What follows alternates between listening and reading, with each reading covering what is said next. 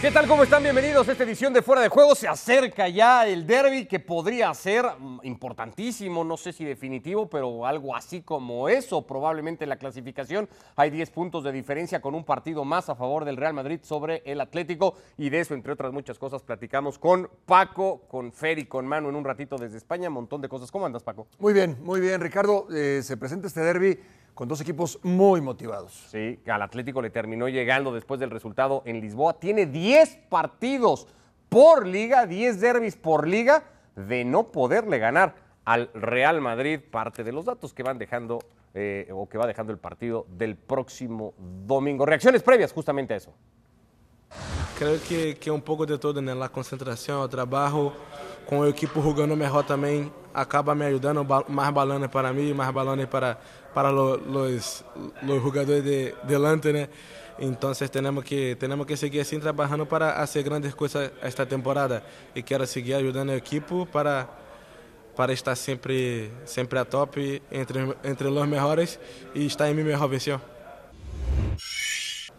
A big match, no doubt, uh, especially because it's a derby, so it's not always special for us, also for our fans, of course, uh, the, the biggest rival in the city. So, so important game for us. Um, to be honest, for me, as we have that much games in the last couple of weeks, it's it's one more game. You know, it's it's it's uh, only about three points, three important points, but uh, it's for me one more game on our way to to hopefully uh, win the title this year. Vinicius y Tony Cross, dos de los jugadores pues más en forma probablemente que tiene este Real Madrid, líder en liga, decíamos, con eh, una ventaja cómoda sobre el segundo que es Sevilla, tiene 10 de ventaja sobre el Atlético de Madrid y líder de grupo también en Champions, el único de los cinco españoles que se pudo meter dominando su grupo en el torneo europeo. Fuera de juego ya está en Madrid, sí, ahí en la puerta de Alcalá y en un montón de lugares más en la noche fresca de Madrid, según se puede ver en Manu Martín y Fernando Palomo, que algo exagerados son, pero fresquita la noche sí parece en la capital española y con ellos hacemos ya contacto para platicar de cara al partido del próximo domingo. Señores, ¿cómo andan, Fer, Manu? Abrazo. Pues yo le decía a Manu que también que era, era demasiado exagerado venir con, con- con semejante eh, cubierta, ¿no? Para, para esta noche, que la verdad, como decía Ricardo, es fresca. Nosotros por la juventud lo sentimos extremadamente cómoda y, y la pasamos muy tranquilos, la verdad.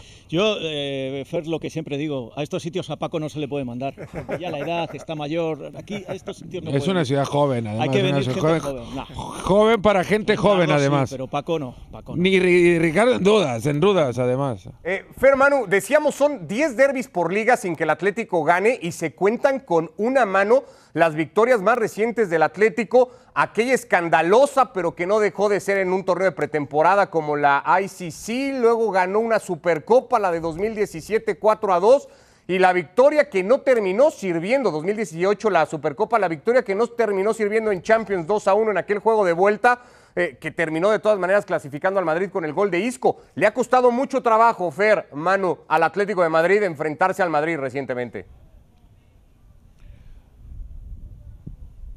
Y sí lo decía, ¿no? Y recordarán ustedes, bueno, usted Paco sobre todo, porque Pa- sobre todo Paco, aquella pancarta que sacaron alguna vez en el Bernabéu que se busca rival digno para derbi decente. Eh, bueno, esa venía después de una racha de casi 12 años sin ganarle el Atlético de Madrid, que incluyeron un par de temporadas en la segunda división. Pues esta racha no está siendo mu- mucho más corta que aquella, y ya son 10 partidos de liga en los que el, el- el Atlético de Madrid no logra ganarle al, al Real Madrid cala profundo, sobre todo en, en el aficionado del Atleti. El, el- el Atlético sabe que puede ser campeón sin ganarle al Real Madrid, ya pasó la temporada anterior. Pero también te digo que salió esa pancarta y empezó la racha victoriosa del Atlético de Madrid en el derby, que luego se la devolvieron en el, lo que era el Vicente Calderón. Sí, la verdad es que eh, yo siempre digo que un derby le pasa a los clásicos, pero yo creo que le pasa mal a más a los derbis. No hay que hablar de favoritos. Hay que hablar de la emoción, hay que hablar de un partido intenso como el que se va a jugar y un partido en el que puede pasar cualquier cosa. Es cierto, los últimos los está ganando el Real Madrid, como antes tuvo una racha buena el Atlético de Madrid, pero hay que esperar. Y como decía anteriormente Paco, eh, llega en una situación donde el Real Madrid se ha sacudido un poco ese juego irregular en el que a pesar de ello ganaba, y el Atlético de Madrid se ha sacudido las derrotas en un juego más o menos que además le ha dado la emoción de meterse en octavos de Champions y llegar con la moral subida. Con lo cual yo creo que llega uno de esos derbis que apetece ver. Son siempre, cualquier cosa. son siempre estos partidos, y sobre todo en estos días en los que nosotros empezamos a hablar de ellos y del partido que nos imaginamos sucederá, un, una consecuencia del último partido que vimos. Y estos dos equipos arrastran una consecuencia muy positiva. Si bien en juego el Real Madrid lo que ha sacado es un mejor resultado contra el Inter, que tuvo ocasiones eh, para, para, hacer algo de daño en el, en el eh, Real, en el Santiago Bernabéu en el partido, el partido lo controla el Real Madrid no, no pasa por, por ser eh, un equipo que atropella o un equipo que, que, te genera múltiples ocasiones, pero tampoco es un equipo que tuvo a Courtois en, en, una noche en la que tuviese que actuar de la mejor forma posible para, para salvarlos. Es un equipo que en algún momento Tony Cross dijo hoy en, en Valdebebas, ha, ha contado con suerte más que fútbol. Ese es el Real Madrid. El Atlético de Madrid, por otro lado, cuando no cuenta con suerte, pierde.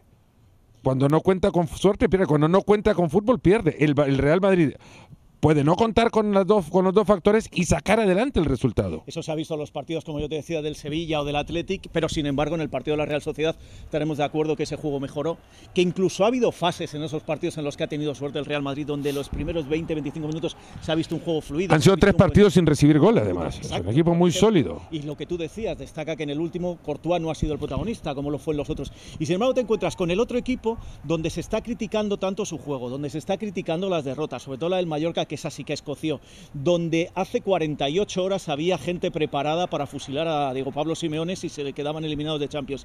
Y encima se meten en octavos a la heroica con muchos problemas, con un Black que volvió a ser El Salvador y así llegan los dos al derby. Y sí, con ese entusiasmo que significa entrar en, los octavos de la Champions, esa es la consecuencia del, del, o ese es el antecedente que luego marca un estado de ánimo que hace pensar a algunos en el Atlético de Madrid que Luis Suárez puede llegar.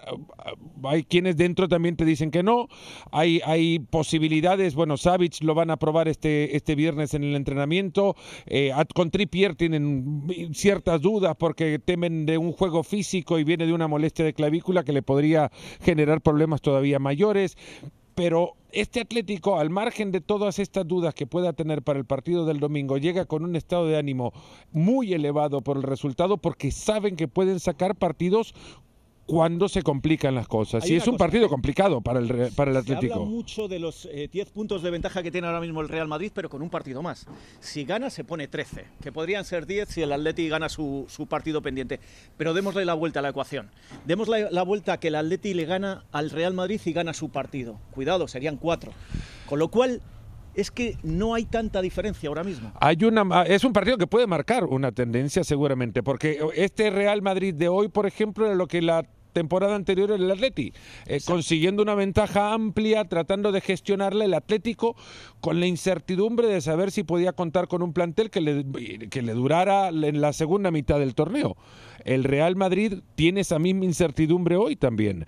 Ese Real Madrid del muy buen equipo que tiene un par de dudas nada más en su once, que por ahí tendrá 15 jugadores en los que Ancelotti fielmente cree pero que tiene a Isco, a Bale, a, a, Hazard. Hazard se queda, ¿no? Marcelo, Isco y Bale, de adentro te dicen véanlos por última vez en el Madrid porque al final de la temporada se van a ir. Estás muy convencido tú de que Hazard se queda, como le encuentren un sitio. Pero de los tres primeros, de, estos tres, sí, Marcelo, Isco y, y, Bale se van a ir. Seguro.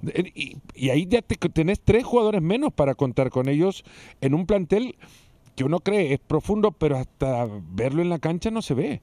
¿Qué es mejor, Paco? Porque se ve profundo en el papel. No, no hay más que ver los cambios de una alineación a otra. Sí, que no, no hace muchos, hace uno o dos. ¿Qué es mejor, Paco, para un partido como el que se juega el próximo domingo? ¿Llegar con la moral con la que llega el Atlético de Madrid o llegar con la confianza que le dan los resultados y la racha con la que llega el Real Madrid. Yo me quedo más con lo del Atlético de Madrid, porque futbolísticamente... Eh, con el nivel anímico, entonces, sí, ¿crees que juega más para este partido? En lo anímico, porque eso te va a dar en lo futbolístico. A un equipo que está perfectamente bien coordinado y que sabe a lo que juega, no en cualquier equipo, pero en lo anímico, ese, ese golpe de, autoridad, ese golpe en la mesa, sí te permite trasladarlo al, terreno de lo futbolístico, a la cancha. Y, yo en ese sentido, Ricardo, quisiera preguntarles a, a, a Feria Manu, porque pocas veces se da un derby, hace mucho tiempo que no se da, en esta situación donde la capital, Madrid, termina siendo la capital futbolística de España también. Sevilla queda eliminado, el Barcelona no pinta ni en la liga ni en Champions, y hoy se habla de lo que es Madrid, el Real Madrid, el Atlético. ¿Eso se percibe en las calles? ¿Se percibirá ahora el fin de semana en el estadio?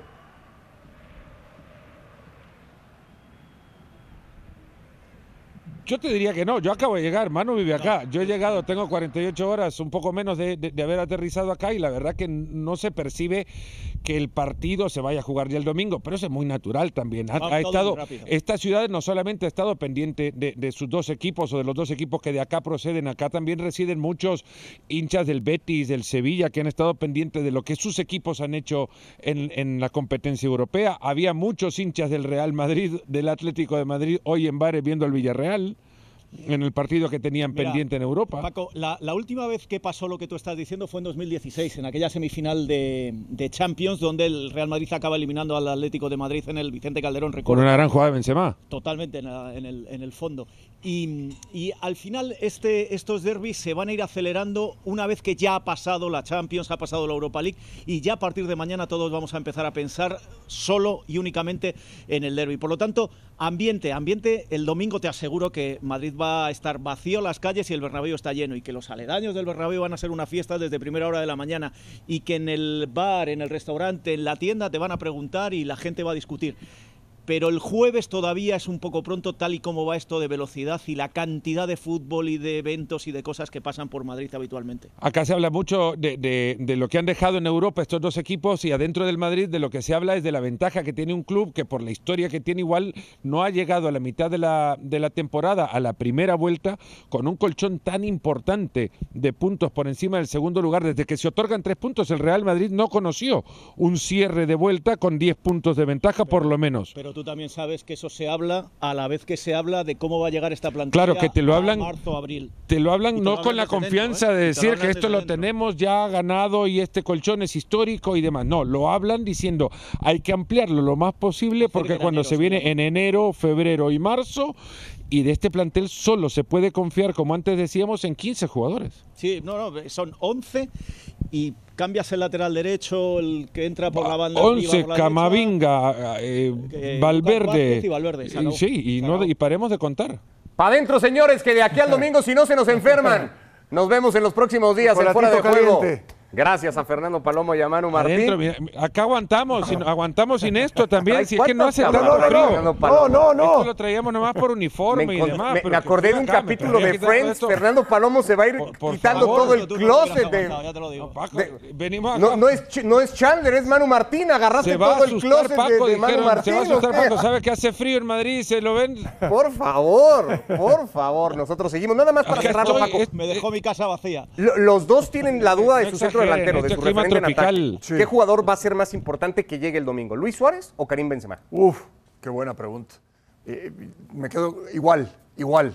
Tienen, le- son igual de ascendentes para sus respectivos planteles.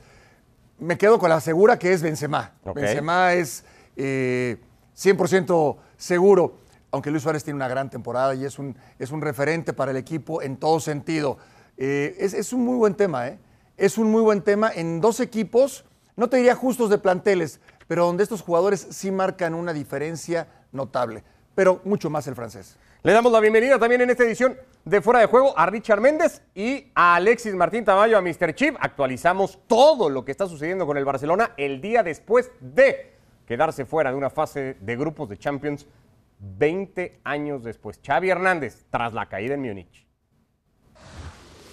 Queríamos competir en esta Champions y continuar y tratar de, ganarla, pero la realidad nos dice que, no hemos estado al nivel del, del Bayern. Esta es nuestra realidad. Dura realidad, pero es así.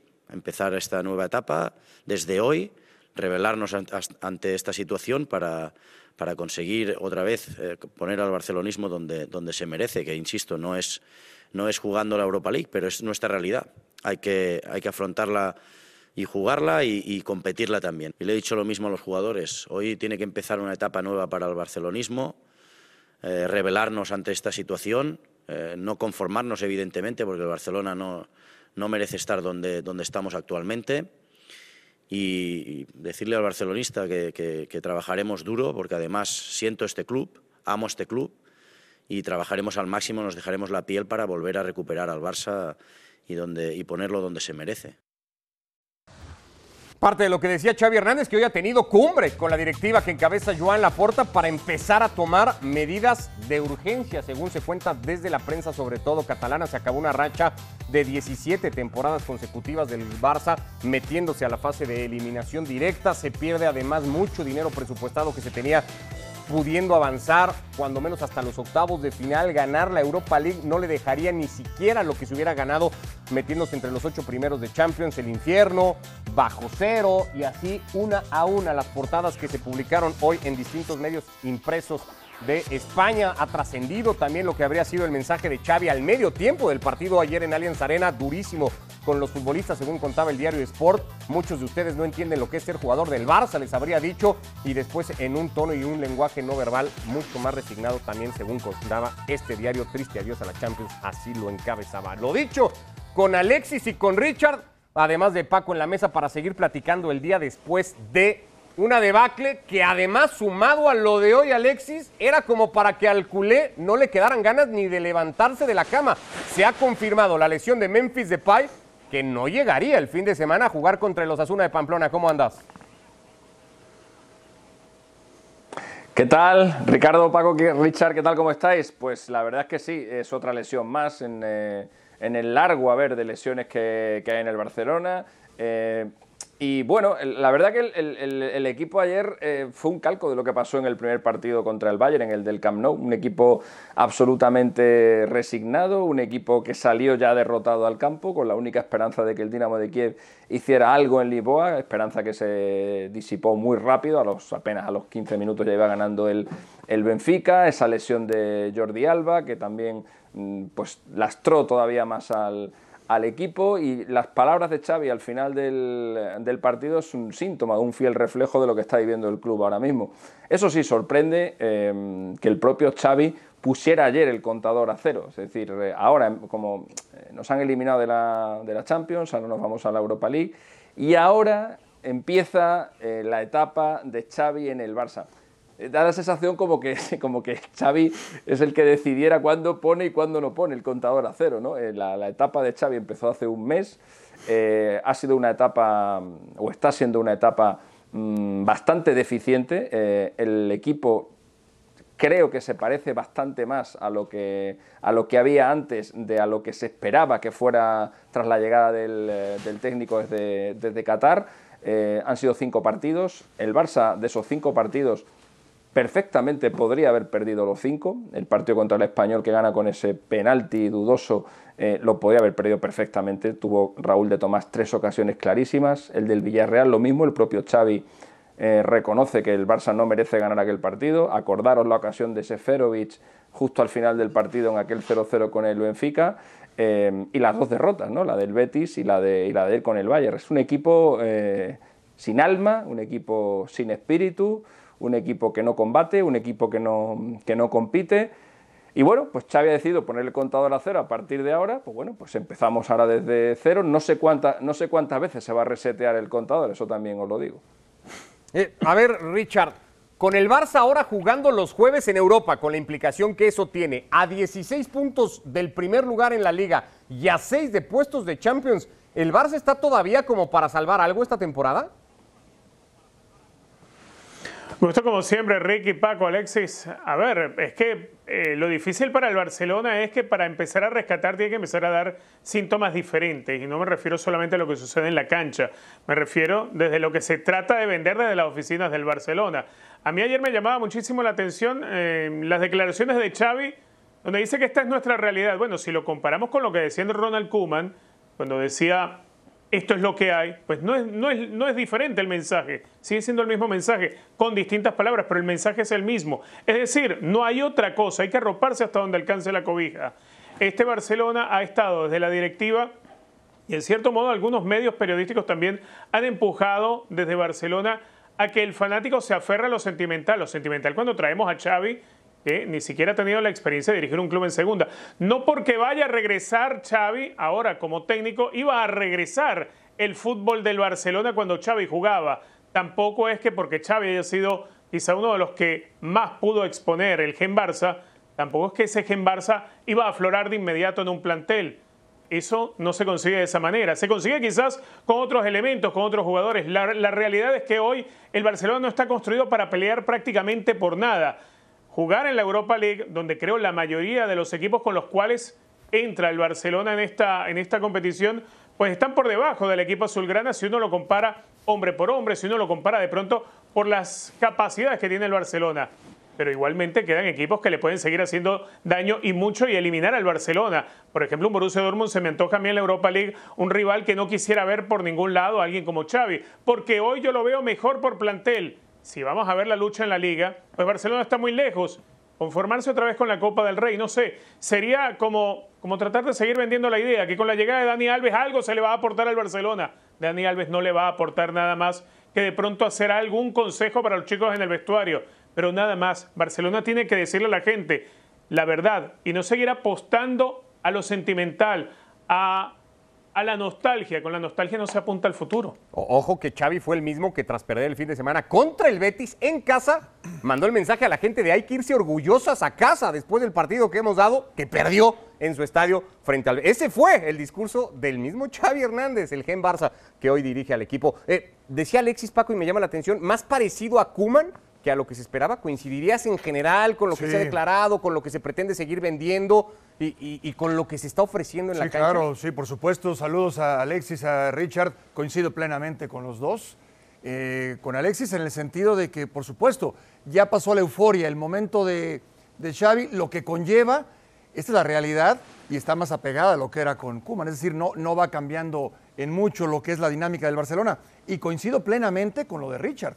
Un eh, análisis notable lo de, lo de Richard, y respeto Richard, porque no se dice es real, pero no se dice. Ese romanticismo de que es que así es el, Barcelona, entiendan ustedes, porque nadie entiende que esto es de formas, no de resultados, y con Xavi apostamos a estar cerca de esas formas y ya llegarán los resultados. ¿Cómo van a llegar con Xavi, que no tiene experiencia como director técnico para dirigir al Barcelona? Para dirigir al Barcelona. Fue una leyenda como futbolista, sí.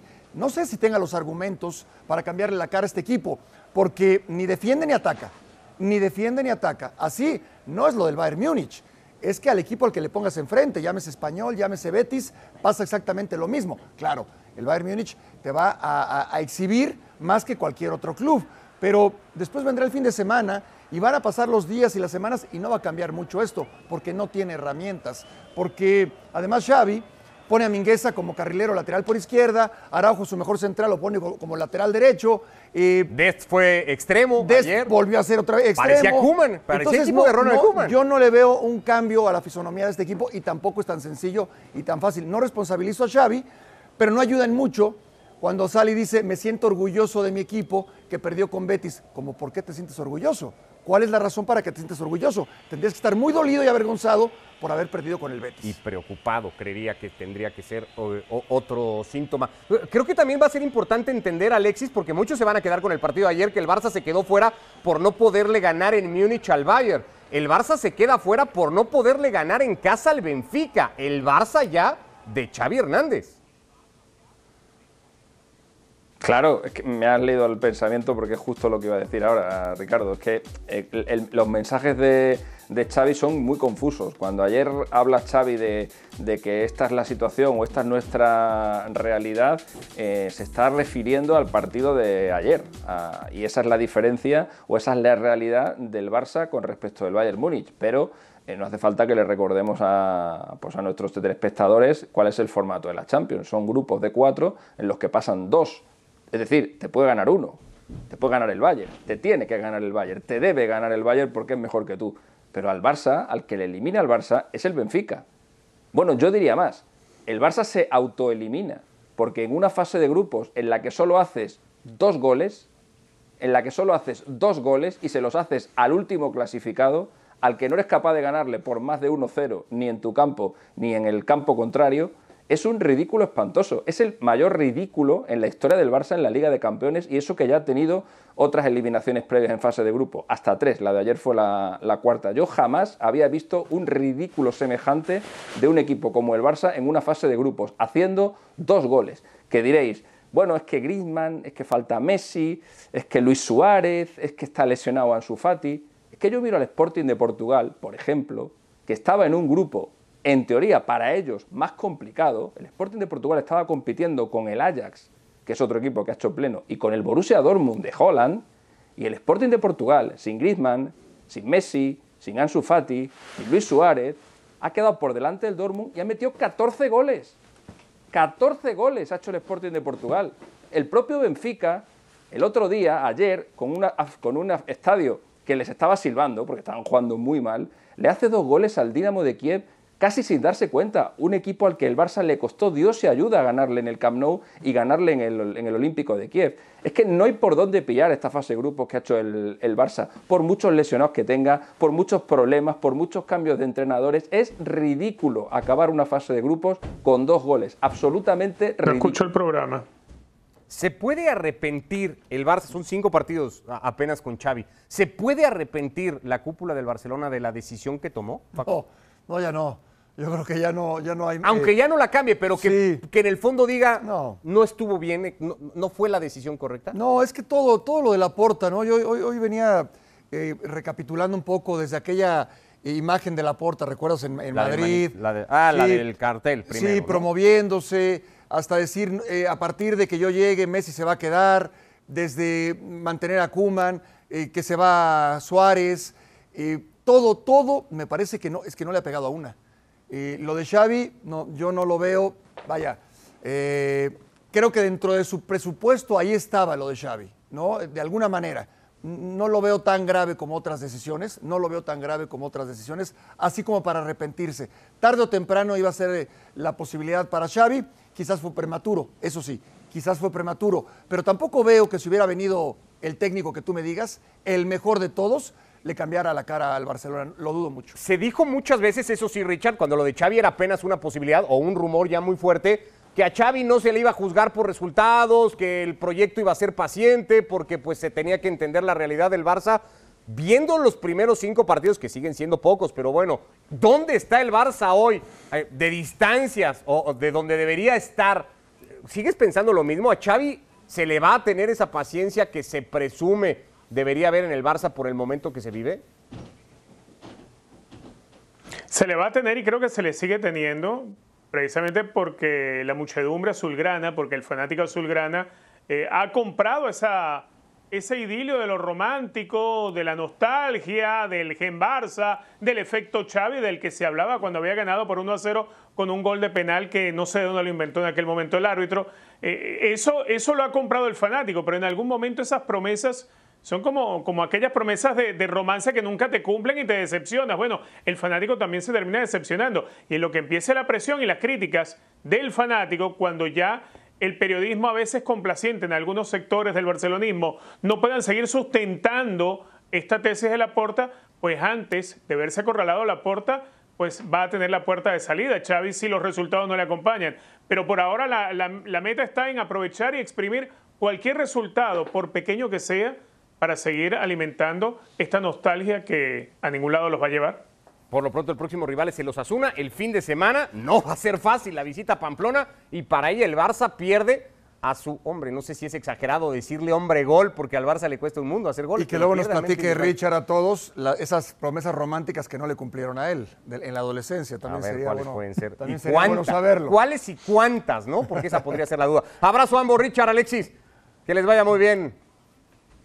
Abrazo. Hasta luego. Gracias a Alexis Martín Tamayo, a Mr. Chip y a Richard Méndez en esta edición de Fuera de Juego. Vamos a repasar porque, claro, todo se enfoca en lo del Barcelona y en el rotundo fracaso que ha sido su eliminación de Champions y tenerlo que ver jugar ahora la Europa League. En general, el panorama de los equipos españoles, Paco, es bastante complicado porque el Madrid fue el único que ha cumplido metiéndose líder. Atlético y Villarreal irán al bombo 2 con el sorteo que eso podrá, pueda implicar. El Barça y el Sevilla van a Europa League, pero luego la Real sobrevivió hoy, pero va a tener que jugar un playoff. El Betis va a tener que jugar un playoff. En general no anda bien la cosa para la liga. No, y, lo puedes observar eh, y es el reflejo en la tabla de posiciones. Sin embargo, yo, sí creo que los mejor posicionados, caso del Madrid, el Real Madrid y el Atlético, seguirán avanzando en la Champions. Y el mismo Sevilla, el caso del Betis, Villarreal, eh, bueno, Villarreal en la Champions también. Sí, en ese segundo. Este, sí tienen opciones de seguir avanzando ya una vez que están instalados en, en los puestos de lo que es los playoffs o eliminación directa. El lunes el sorteo y acá en Fuera de Juego lo contamos antes, por de fin de semana con derby incluido. Gracias, Paco. Gracias, Ricardo.